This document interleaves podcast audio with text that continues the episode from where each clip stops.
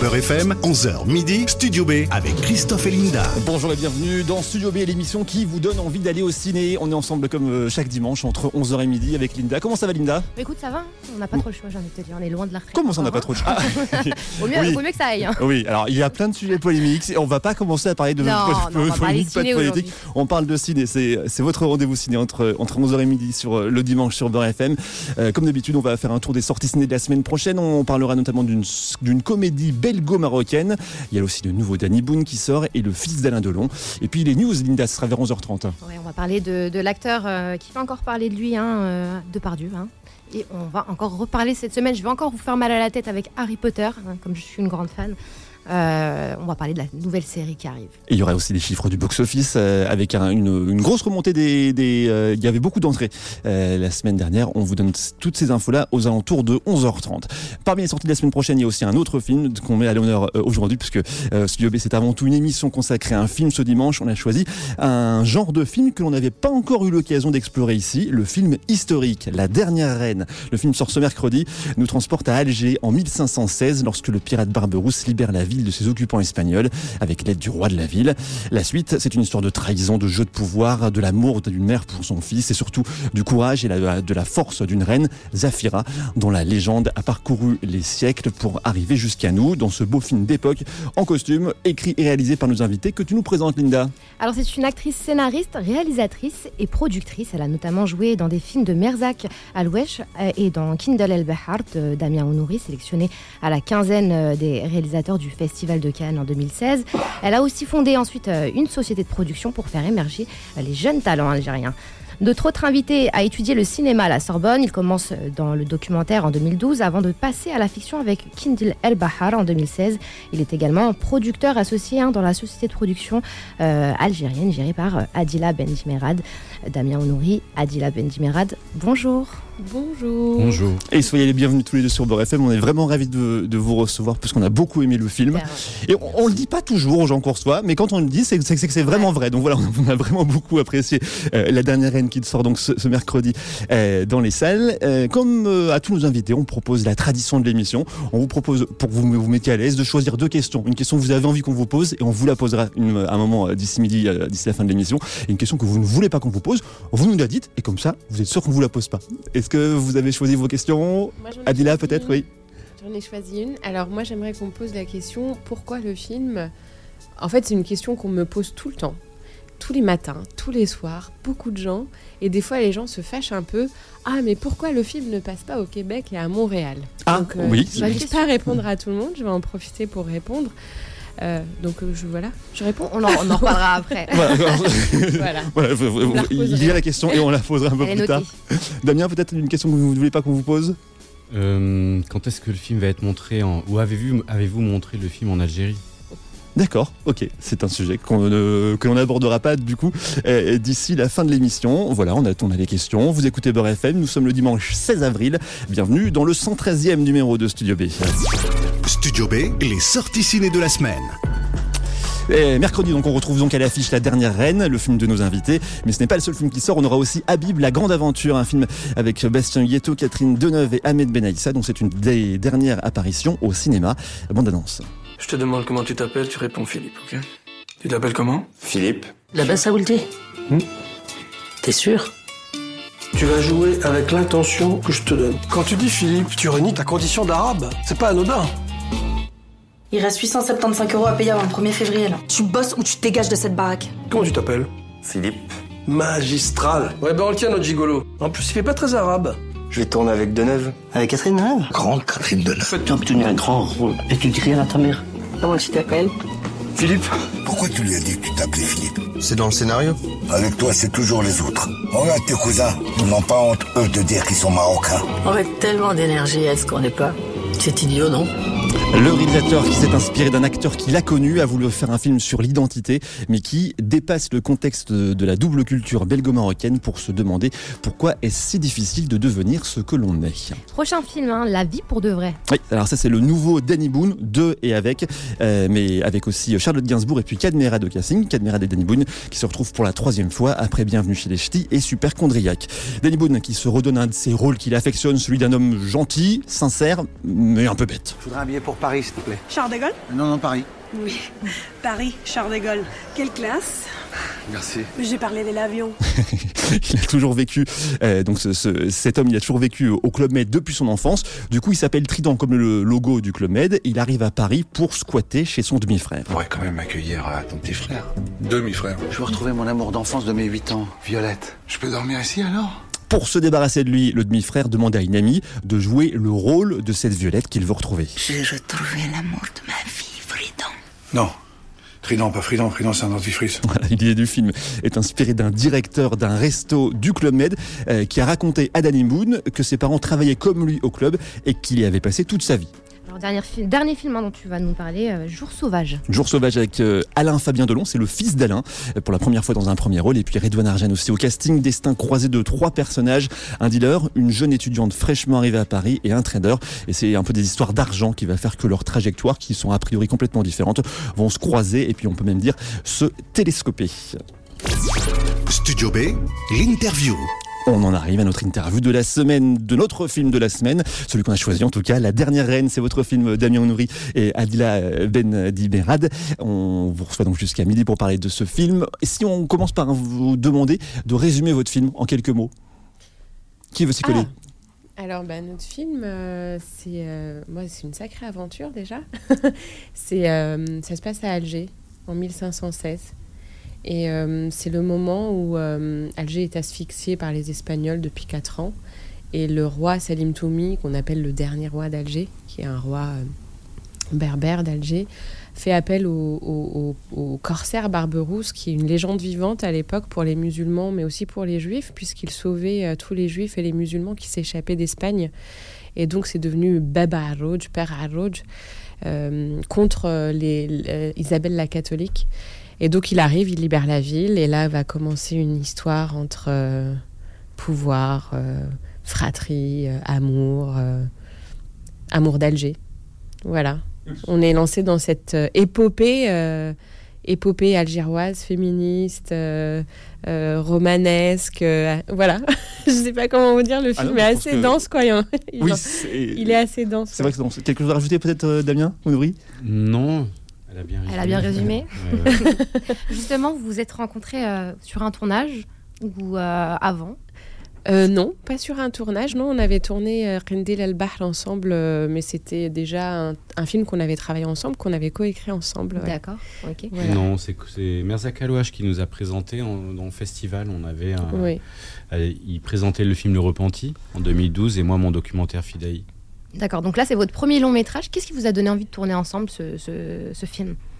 Ah, bon. À la base, moi en tant que réalisateur, je voulais travailler avec Adila comme comédienne. Puis avec au, au, fil du temps, euh, quand je lui ai proposé des idées, elle m'a dit mais attends, je vais, je vais t'écrire un truc. Et je me suis dit mais en fait t'es scénariste. euh, et puis comme par la force des choses elle était aussi productrice, et ben on, elle sait tout faire. On a, ouais, on a décidé du coup de monter le projet ensemble de A à Z, du début à la fin. Et le moyen métrage c'était un premier geste, on va dire. Et, euh, mais à l'époque, on avait déjà commencé le scénario de La Dernière Reine, puisqu'on avait mis le mmh. premier coup de crayon en 2014 et que le film a pris quand même pas mal d'années à se faire. C'est pas très commun, j'ai l'impression de voir des, des films euh, historiques comme ça euh, dans, dans, dans, les, dans les films arabes. Euh, comment ça vous est, comment, comment l'idée vous est venue? Alors déjà, il y a souvent des, des dans les, au Moyen-Orient, en tout cas surtout, il y a des, fi des films télé historiques de la télévision. Au cinéma, il y a Youssef Chahine qui avait fait Le Destin qui se passe en Andalousie, en Espagne justement. Mais euh, pour l'Algérie, un film en costume qui se passe à Alger, c'est la première fois. Voilà, c'est vraiment ça Donc, que je, que, que, qui sort du, du un, commun en fait. Voilà, c'est la première fois. Et, euh, et ben parce que ben je crois que ben déjà on trouvait qu'Alger en 1516 il y en avait une, sacrée histoire et qu'elle était quand même bien apportée au cinéma, qu'elle était très romanesque et très forte. Et surtout on en avait franchement sincèrement. On en avait un petit peu marre d'être toujours dans les mêmes sujets, même s'ils sont très importants, euh, de société, de maintenant. Ce qu'on a déjà fait, hein. on, a, on, a, défendu des films comme ça, on en a fait des films qui parlent des problèmes d'aujourd'hui, de maintenant, euh, des problèmes sociétaux, et surtout que des films qui racontent l'histoire de l'Algérie pendant le colonialisme. À un moment, on a envie de dire, bon, stop les gars, déjà on a envie de faire du cinéma, on a envie d'aller euh, d'aller explorer notre profondeur culturelle et historique, parce qu'on en a une.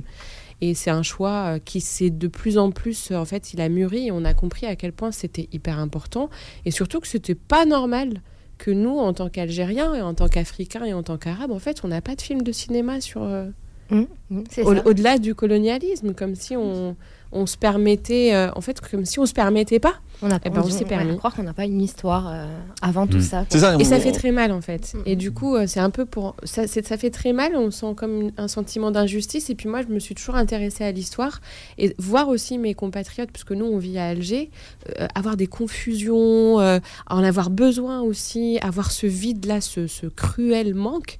Et ben, on a eu envie de. Là, ça est devenu une question euh, presque d'honneur, quoi. Fallait je- y aller, quoi. Un, un film d'époque comme ça, c'est- est-ce que c'est plus, plus dur à faire qu'un film qu'on qu'on a, qu'on a l'habitude de voir, un film engagé euh, pour un premier long métrage? C'est- C'est c'est- c'est pas plus compliqué? Ah, c'est sûr que c'est pas commun de faire euh, un film d'époque en, en premier long métrage, puisque forcément il va y avoir une question de budget, de, de fabrication de costumes, de décors, qui va être forcément conséquent. Mais c'est vrai que quand Adila m'a parlé de. M'a raconté l'histoire de cette reine Zafira, de Barberousse, ce super corsaire euh, manchot qui arrive à Alger, moi j'étais en tant que franco-algérien né en France, j'étais comme un fou. Je lui ai dit, mais ça, et elle voulait l'adapter au théâtre en plus à l'époque, de façon très minimaliste. Et je lui ai dit, mais non, ça c'est pour le cinéma.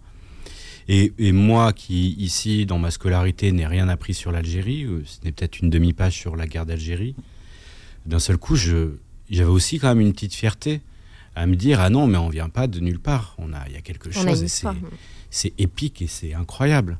Et euh, donc, euh, à ce moment-là, il y avait ce, cette- ce, ce truc qui, où on peut faire plusieurs films, on a plusieurs projets en cours, et on s'est dit, c'est le plus dur à faire, mais c'est le plus important. Si on doit en faire qu'un, c'est celui-là.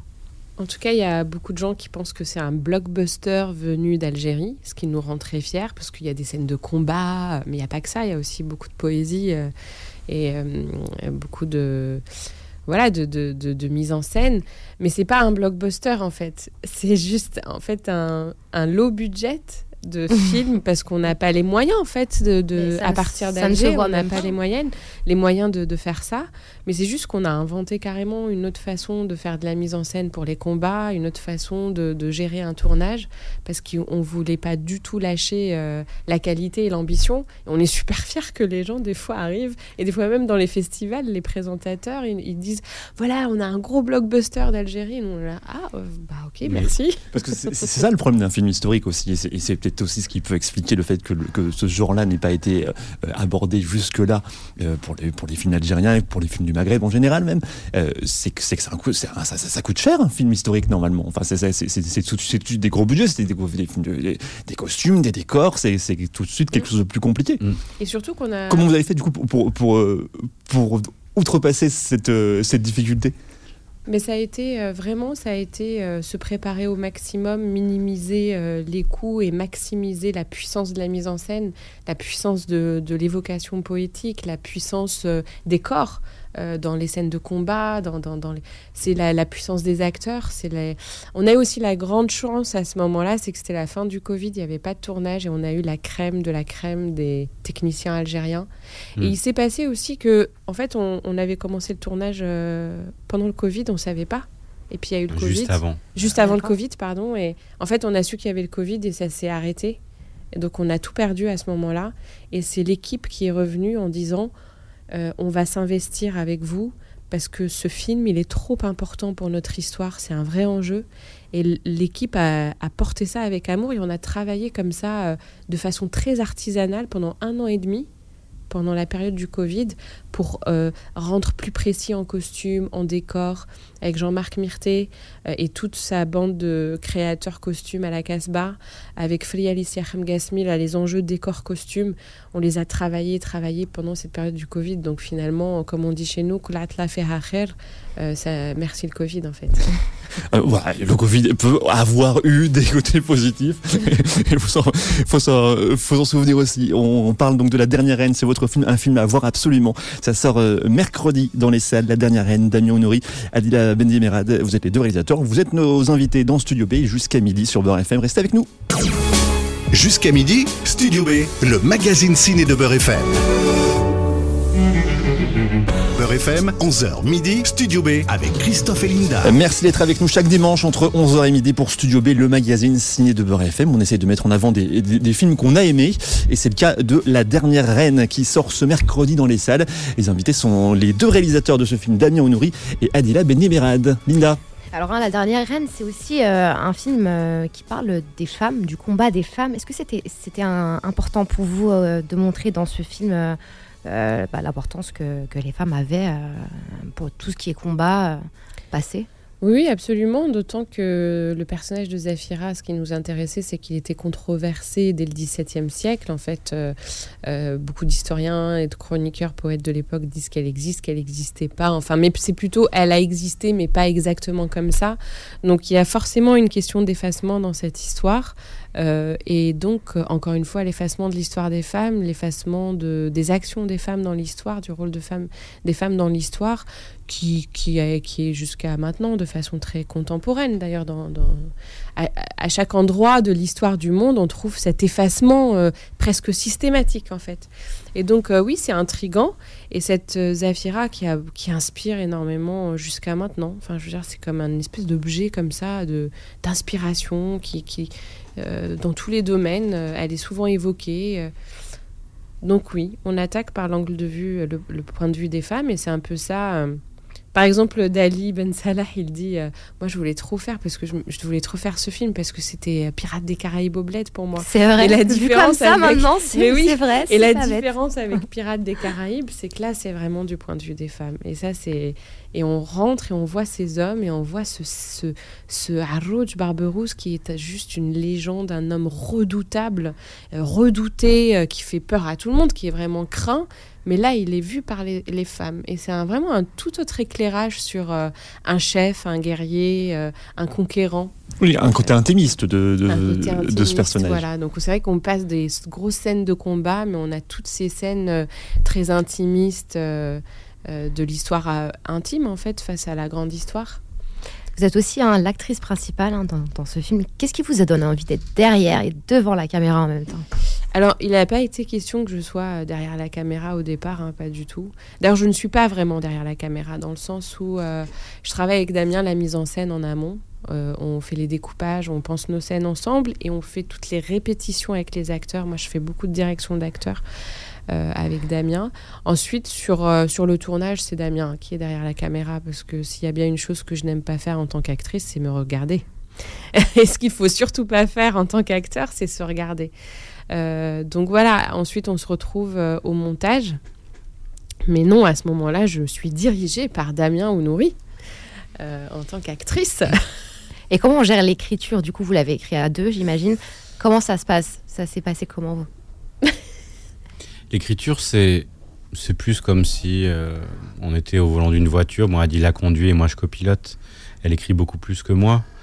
Euh, je lui dis plutôt, allons par cette, dans cette direction, où j'aimerais bien qu'il se passe ça, où ça serait bien que tel enjeu apparaisse. Euh, oui, des fois, il me commande des trucs complètement farfelus, hein, mais je suis obligée de, de trouver quoi. Donc ouais, c'est un petit peu comme si je lui commandais, ouais, des Je fois. sens le- qu'elle a un exemple à nous donner. ah oui, oui, une fois, il m'a dit Mets-moi un kraken en Méditerranée, le monstre marin scandinave. Eh ben, on l'avait fait, mais la Elle scène n'existe plus dans le film. mais Vous l'aurez peut-être en bonus quand il y aura un Ah. DVD. Ah, ce serait bien ça. Elle n'est pas tournée, mais elle est Elle est pas storyboardée. tournée, oui. elle est C'est un- storyboardée, ouais. Une scène de cauchemar d'Arouj avec le Kraken, puisque dans le film, il a sa compagne scandinave, Eh oui. euh, jouée par Nadia Tereskivich. Euh, et du coup, euh, effectivement, à un moment, il, se fâche et elle lui dit Je souhaite que tu te fasses manger par le Kraken. Mais ça, c'est dans le film, ça, par contre. Ça, c'est oui, il y a ce dialogue dans le film, et c'est que Mais dans le film, il y a les questions de rêve, de magie, d'incantation euh, des femmes, justement, puisque c'est le seul type d'ouvrage de femmes qu'on a trouvé sur notre époque qui, Mm. qui est un livre d'incantation sur Mm. comment les femmes, depuis le, mi- le, le monde, euh, l'espace intérieur, peuvent intervenir sur le monde extérieur, et ça se passait par les incantations. Et du coup, comme il y a toutes ces mythologies, la Scandinave, euh, Astrid venant de, de, de, de Scandinavie, c'était important de, de, faire entrer un petit peu cette mythologie aussi? Du coup, euh, vous avez tourné en Algérie. Le film est on tourné totalement. Euh... On a tourné qu'en Algérie, on 100%. y a tenu énormément. Euh, ça aussi, c'était une démarche euh, très importante. C'est le premier film historique qui se passe à Alger. On nous a dit aller tourner en studio et là, euh, au fur et à mesure qu'on avançait, en fait, on se rendait compte de la gravité de l'effacement de notre histoire, euh, du mépris un petit peu de notre histoire, un peu partout et même chez nous, on n'en donne pas suffisamment d'importance à cette histoire. Et on s'est dit bon ben, comme pratiquement toutes les villes à Alger, les anciennes villes ont été rasées à la, période du colonialisme, les affrontements entre les Algériens et, l'armée française étaient tellement violents que dès qu'ils ont pris Alger, la première chose qu'ils ont rasé, c'est le palais des rois donc le palais où se passe le film. Et euh, deux tiers de la Casbah a été rasé pendant le colonialisme, jusqu'à ce que Napoléon III dise stop, arrêtez là, c'est un massacre, vous êtes fous. Et ensuite, ça a été abandonné beaucoup par les Algériens. Et donc, euh, il nous reste vraiment des bribes. Et on s'est dit, mais on va tout ramasser et on va reconstruire cette Alger disparue. On va la faire revivre parce qu'il y a un truc qui s'appelle le cinéma. On peut faire de la magie avec ça. Et ben, faisons. et on a fait. On, on a, a fait tourné à Alger, à Tlemcen. Euh, on a tourné du coup la moitié à Tlemcen et la moitié à Alger, parce qu'à Tlemcen, il y a le palais du Méchoir qui a été reconstitué et d'autres sites assez exceptionnels. Donc pour vous un exemple, la chambre de la reine est dans une mosquée du XIIIe siècle à Tlemcen, qui est aujourd'hui un musée, et son patio est à Alger, dans euh, un patio d'Alger. Ouais. Mais il y a des motifs d'architecture qui reviennent et tout ça. Donc ça a été, euh, notamment pour mes équipes en régie et en, en mise en scène, c'était sacré de la grosse logistique. Boulot, ouais. Mais il y avait quelque chose quand même d'assez magique de tourner dans ces lieux qui sont quand même qui ont une atmosphère, qui sont habités qui sont du, du vrai pat du patrimoine. Et, et, et, en ce qui concerne les, les autorisations, ça n'a pas été compliqué du coup euh, de, de, pouvoir filmer en Algérie et aussi par exemple dans des mosquées ou dans des endroits comme ça où ça... non, non, pas, non, du, pas tout. du, tout. Non, en Algérie, on n'a jamais eu de, de problème d'autorisation. Je sais que c'est quelque chose qui se dit beaucoup ici, ou, ou, imaginez, mais on a toujours eu nos autorisations de tournage. Ouais, ça roule plutôt bien les autorisations de tournage. Après, ce qui est compliqué, euh, comme par exemple pour le, film Holia, ça a été d'avoir les visas. Pour le reste de l'équipe, ça, oui, c'est compliqué. Euh, ce, qui peut être compliqué, c'est euh, d'autres autorisations administratives, mais qui ne concernent pas directement le ministère de la Culture à ce moment-là. Voilà. Et puis surtout, euh, ouais, c'est pas c'est pas un pays où on tourne énormément, en tout cas pas suffisamment, donc il y a toujours des problèmes de logistique. Voilà, mais Hein mais juste pour revenir on, à la on vient de là, hein, donc on sait faire. Disons le, non, mais disons-le une fois pour toutes, une autorisation de tournage en Algérie, c'est nécessaire dès qu'on sort une caméra. -hmm. Mais la condition, c'est purement administratif, c'est un synopsis, équipe, équipe technique et région de tournage. Et on n'a pas le droit de tourner dans, sur les sites militaires et de, sécu, de sécurité, comme Ce qui est normal, je pense, je un peu pense, partout. Oui, voilà. Une semaine après, on l'a. Comme ça, vous savez. Le ministère des les mosquées aussi. Euh, je tiens quand même à préciser, le ministère des Affaires religieuses sur secours a été super. On a tourné dans la, la grande mosquée de Tlemcen, qui est une des plus vieilles d'Algérie. Elle, a, elle est de début de l'an 1000 ou 1100. Ouais. Et on a tourné dedans et tout le monde, l'imam, tout ça, ils nous ont laissé même tourner la journée. Elle est assez grande, donc il a, il a dit, demandé aux fidèles de prier donc, sur une autre aile de la mosquée. Et on a, on a pu tourner notre film. Donc finalement, côté, côté pratique, c'est presque, ça, ça, ça s'organise facilement. Quoi. Les, Ouais. Il y a un bon accueil pour les équipes de tournage. Oui, oui, oui. Après, c'est des, il y a des endroits où un manque d'habitude de tournage fait que ça va être plus lent, ça va bloquer pendant un certain temps. Mais au final, euh, en désamorçant ça bien, en préparant et en trouvant les infrastructures pour accueillir les équipes, parce qu'il y a toujours euh, cette question-là, euh, on y arrive. Alors il y a aussi euh, quelque chose qui m'a, j'ai trouvé, c'est vraiment ça magnifique, c'est la multitude de, de tenues traditionnelles. Comment est-ce que, que, vous avez réussi à trouver toutes ces tenues? Comment vous êtes organisé hein, pour tout ce qui est euh, costume? Alors au départ, on s'est dit, on va faire un film d'époque, bon, on va louer et puis on fera euh, les costumes des personnages principaux. Sauf qu'on ne peut pas louer, ça n'a jamais été fait. Ça, Alger au XVIe siècle, ça n'a jamais été fait au cinéma. Donc en fait, ça n'existe pas. Et donc, on s'est rendu compte du truc, quoi. Et on a commencé à faire des recherches et on est tombé sur euh, Leila Belkayed, qui était à la Parsons School de New York et qui est une grande anthropologue du vêtement et la spécialiste du costume algérois dans le monde, en fait, c'est elle. Elle arrivait à Paris à ce moment-là pour euh, la Parsons School à Paris, justement, dont elle est la directrice. Et là, elle nous a appris un tas de choses, elle nous a expliqué un tas de choses. Elle nous a emmenés aux ateliers Farani en Italie, les ateliers qui ont fait les costumes de Pasolini et Fellini. Et là, on a encore mieux appris ce que c'était qu'un costume de cinéma, le rendu, parce qu'on tout ça, on ne savait pas. Nous, on était des gros naïfs et des, des, des romantiques comme ça. Ouh, on va faire un film du XVIe siècle. Et donc, on a commencé, on a compris qu'il fallait se retrousser les manches et travailler. Puis après, on s'est rendu compte que ça allait coûter hyper cher et que c'était impossible. Et là, il y a Jean-Marc Myrté, qui est originaire de Béjaïa, mais qui a aussi sa grand-mère de Constantine, euh, et qui est un, créateur de costumes euh, qui a travaillé avec Gondry, Björk, euh, qui avait sa ligne de, de mode en Algérie, qui a fait plein de films algériens. Et là, tout le monde nous dit, allez-y, Jean-Marc, il a plein de solutions. Et donc là, on a, commencé un travail immense avec Jean-Marc Myrté, que j'embrasse parce que vraiment, il a fait un travail exceptionnel. Moi, j'ai beaucoup travaillé avec lui sur les costumes quand Damien travaillait avec Flia Alicia pour la déco. Et là, on a commencé donc à, voir euh, quelles étaient les matières, enfin tout ce qu'on avait appris avec Leila Belkaïd. Donc moi, j'en je, j'en parlais avec euh, Jean-Marc et on a commencé à aller au, au détail près le plus de détails, le plus de détails.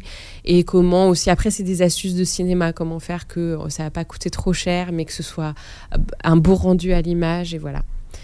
Un, travail, qui a, être, qui a, dû être, passionnant pour le coup. C'est un, un, vrai travail de recherche. Et, et en maintenant, fait. on a un patrimoine de costumes pour le cinéma algérien du XVIe siècle. Et ça, c'est très émouvant pour nous parce que si on a des jeunes cinéastes qui ont envie un jour de faire un film d'époque, bah, ils auront qu'à venir. Euh, oui, on cherche des, des mmh. costumes, vous pouvez nous prêter, nous louer. Euh, ça existe. Nous, on est arrivé, il n'y avait pas, et on a eu une grande angoisse, une grande peur, une grande solitude, et maintenant une grande fierté d'avoir créé ce patrimoine pour le cinéma algérien. Studio B, l'actu ciné. On passe aux actus avec le box-office. Après deux semaines assez faibles, la fréquentation des salles, la fréquentation revient dans les salles grâce à deux films. Gros succès déjà pour Super Mario Bros. le film avec euh, 1,9 million d'entrées en France et le meilleur démarrage pour un film d'animation dans le monde. Succès aussi pour Les Trois Mousquetaires d'Artagnan vu par un peu plus d'un million de spectateurs. Sur la troisième marche, on retrouve Je verrai toujours vos visages avec presque 200 000 billets vendus. Et plus bas dans le classement, mais toujours là et depuis trois semaines, Le Bleu du Cafetan euh, rassemble 30 000 nouveaux spectateurs, ce qui fait un total pour l'instant 227 000 billets vendus. Linda, tu voulais nous parler de Gérard Depardieu, et, et oui. pas que en bien, je crois. Non, non, non, non. Encore accusé de violence sexuelle. Hein. Mediapart a dévoilé une très longue enquête recueillant les témoignages de 13 femmes, euh, plus des témoins pour des faits qui auraient eu lieu sur le tournage de 11 films sortis entre 2004 et 2022. Euh, L'article laisse la parole aux témoignages de ces femmes faisant euh, état d'un même mode opératoire, parmi elles hein, des comédiennes, des maquilleuses, des techniciennes. Euh, trois de ces femmes auraient apporté leur témoignage à la justice, hein, mais aucune n'a porté plainte. Pour rappel, hein, Gérard Depardieu est déjà mis en examen depuis décembre 2020 pour viol et agression sexuelle faisant suite à la plainte de la comédienne Charlotte Arnoux qui l'accuse de l'avoir violé hein, dans l'hôtel particulier de l'acteur. Sans transition, comme on dit, tu vas nous reparler d'Harry Potter. Harry Potter, et oui, hein, on va encore parler de Harry Potter parce que je fais vraiment pas en démordre. Oui, elle, ai... elle, elle, trouve toujours une, une, occasion de parler d'Harry Potter. Toujours. Euh, elle aime.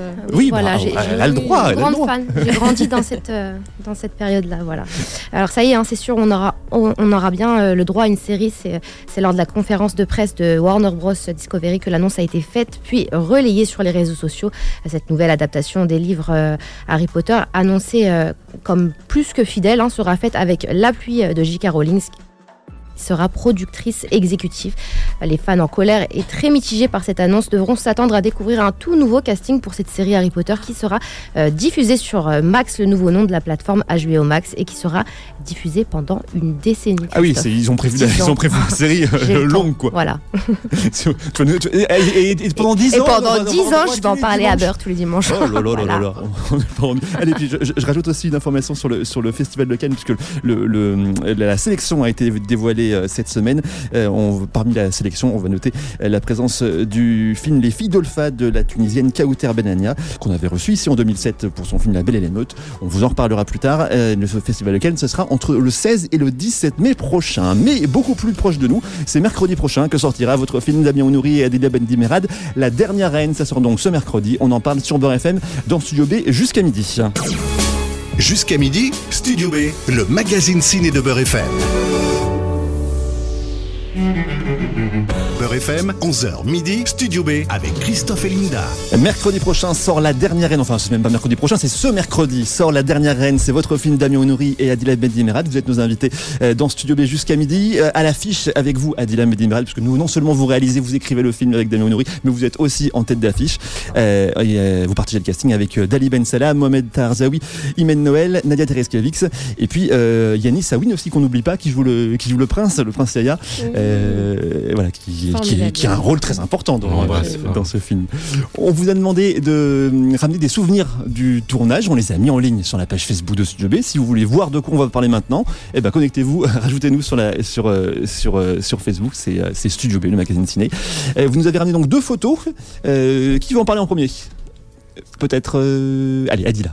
Alors, il y a. Ou Damien. Allez. Je vais commencer sur la, la main en argent de d'Arouche Barberousse. Ouais. Ça a quand même été un gros défi de, de penser, de fabriquer cette main.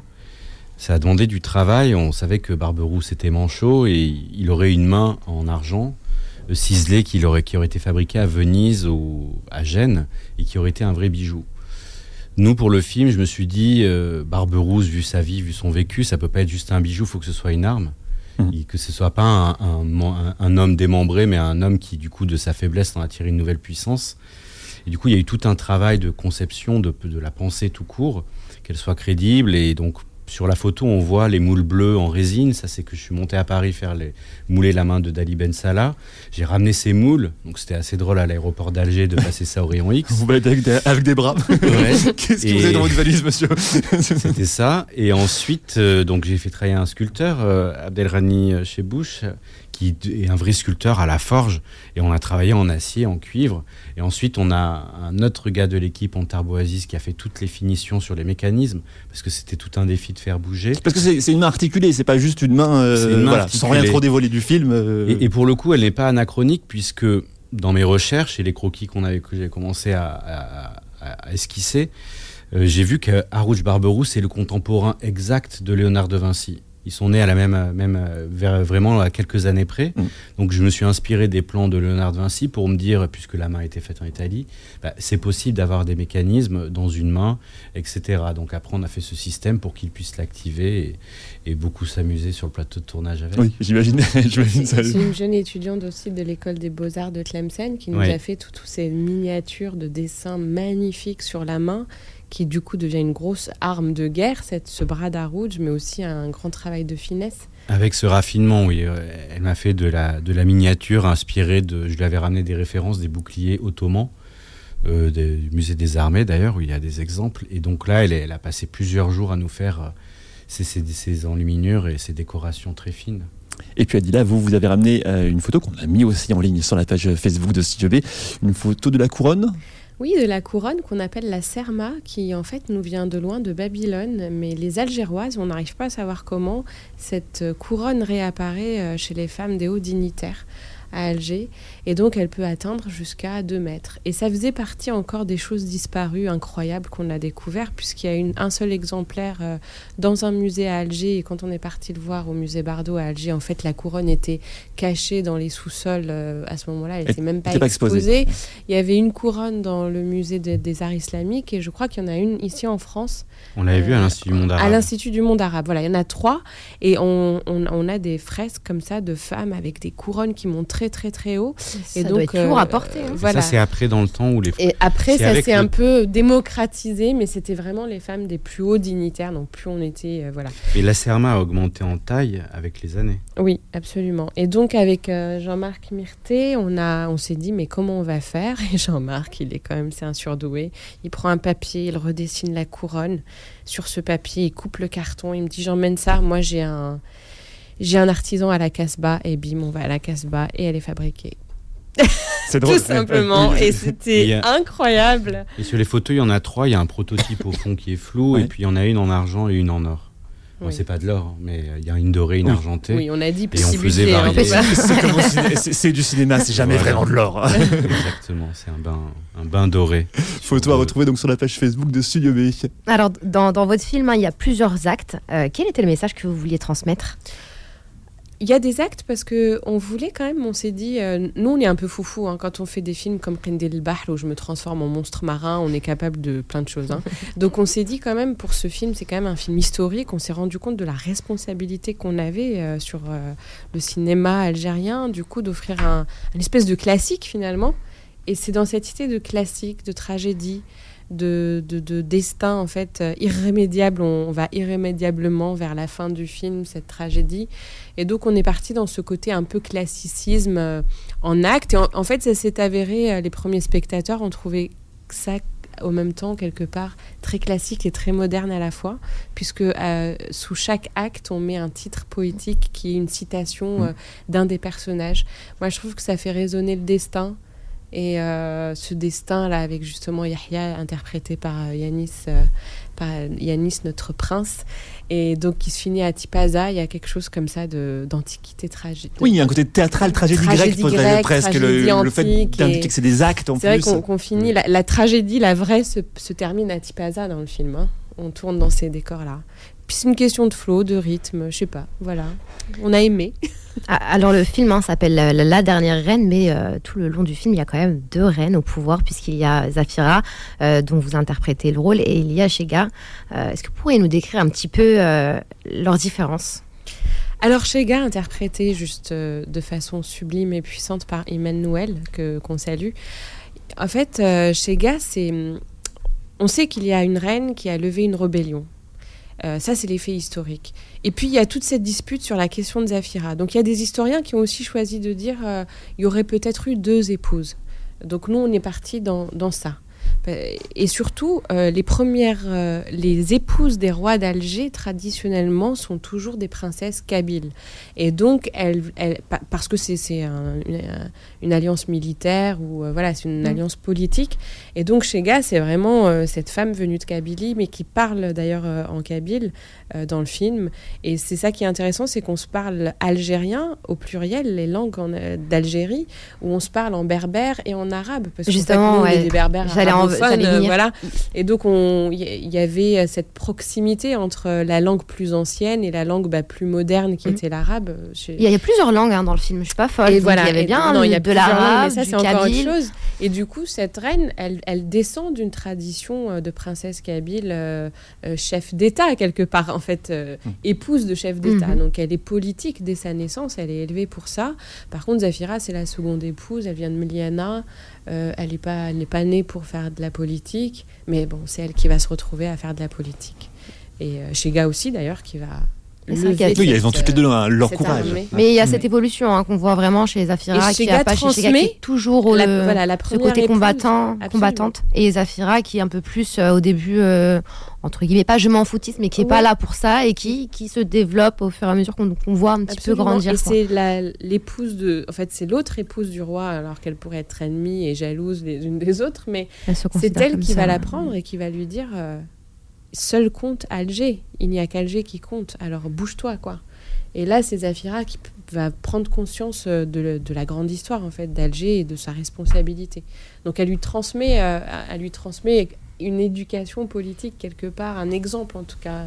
Shega est très inspirante euh, Mm. en ça. Et c'est vrai qu'elles sont plus sœurs que rivales, du coup. C'est vrai.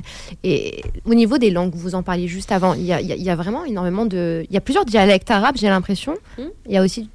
En fait, il y a du serbe, il y a du croate, euh, il y a du corse, il y a du sabir, il y a hum, du, du, Du finnois. du finnois. Bah, en fait, bah, déjà, on a la Scandinave, la reine des corsaires, hein, Nadia Tereskevich. Donc, euh, il y a eu, Qui est un peu la eu, troisième euh, reine, du 2000 coup. à 3000 femmes et hommes scandinaves euh, en Algérie. C'est, c'est- à Alger, à Alger, c'est 30 années. Euh, donc c'était les, corsaires hollandais qui les ramenaient aux corsaires algérois, qui les emmenaient. Il y a les Hollandais aussi à Alger à cette période-là. Donc c'est vraiment une ville très cosmopolite. Et euh, donc elle le dit, je, Anna, elle lui dit, il y a la Abida, esclave, elle lui dit, je ne suis pas esclave. Anna hurra ou muslima, je suis affranchie et musulmane. Donc il se convertissait à l'islam, il devenait affranchi. Donc ça c'est nos ancêtres les Scandinaves, hein, je- si j'ose dire, parce que en fait il- voilà c'est nos ancêtres aussi. Et il y a euh, bah, tous les gens qui viennent des Balkans et de l'Orient. Et là, ça parle le sabir, l'espéranto euh, euh, dans le film parce que bah, Alger, c'est ça. En 1516, on arrive, on parle plusieurs langues et on parle aussi aussi algérien. On se force un peu à parler algérien parce que c'est la langue du port, c'est la langue des corsaires, de la Méditerranée. Et c'est fort quand même, parce qu'aujourd'hui, quand on arrive quelque part, on a intérêt à parler anglais. Et bien à l'époque, fallait parler algérien. Alors, il y a ce personnage de Harouch qui est aussi très très prenant. Comment est-ce que vous avez fait le choix de cet acteur-là? Euh, bah, On a découvert, je pense comme beaucoup de monde, le clip Territory de The Blaze. Euh, moi, j'étais scotché devant ce clip.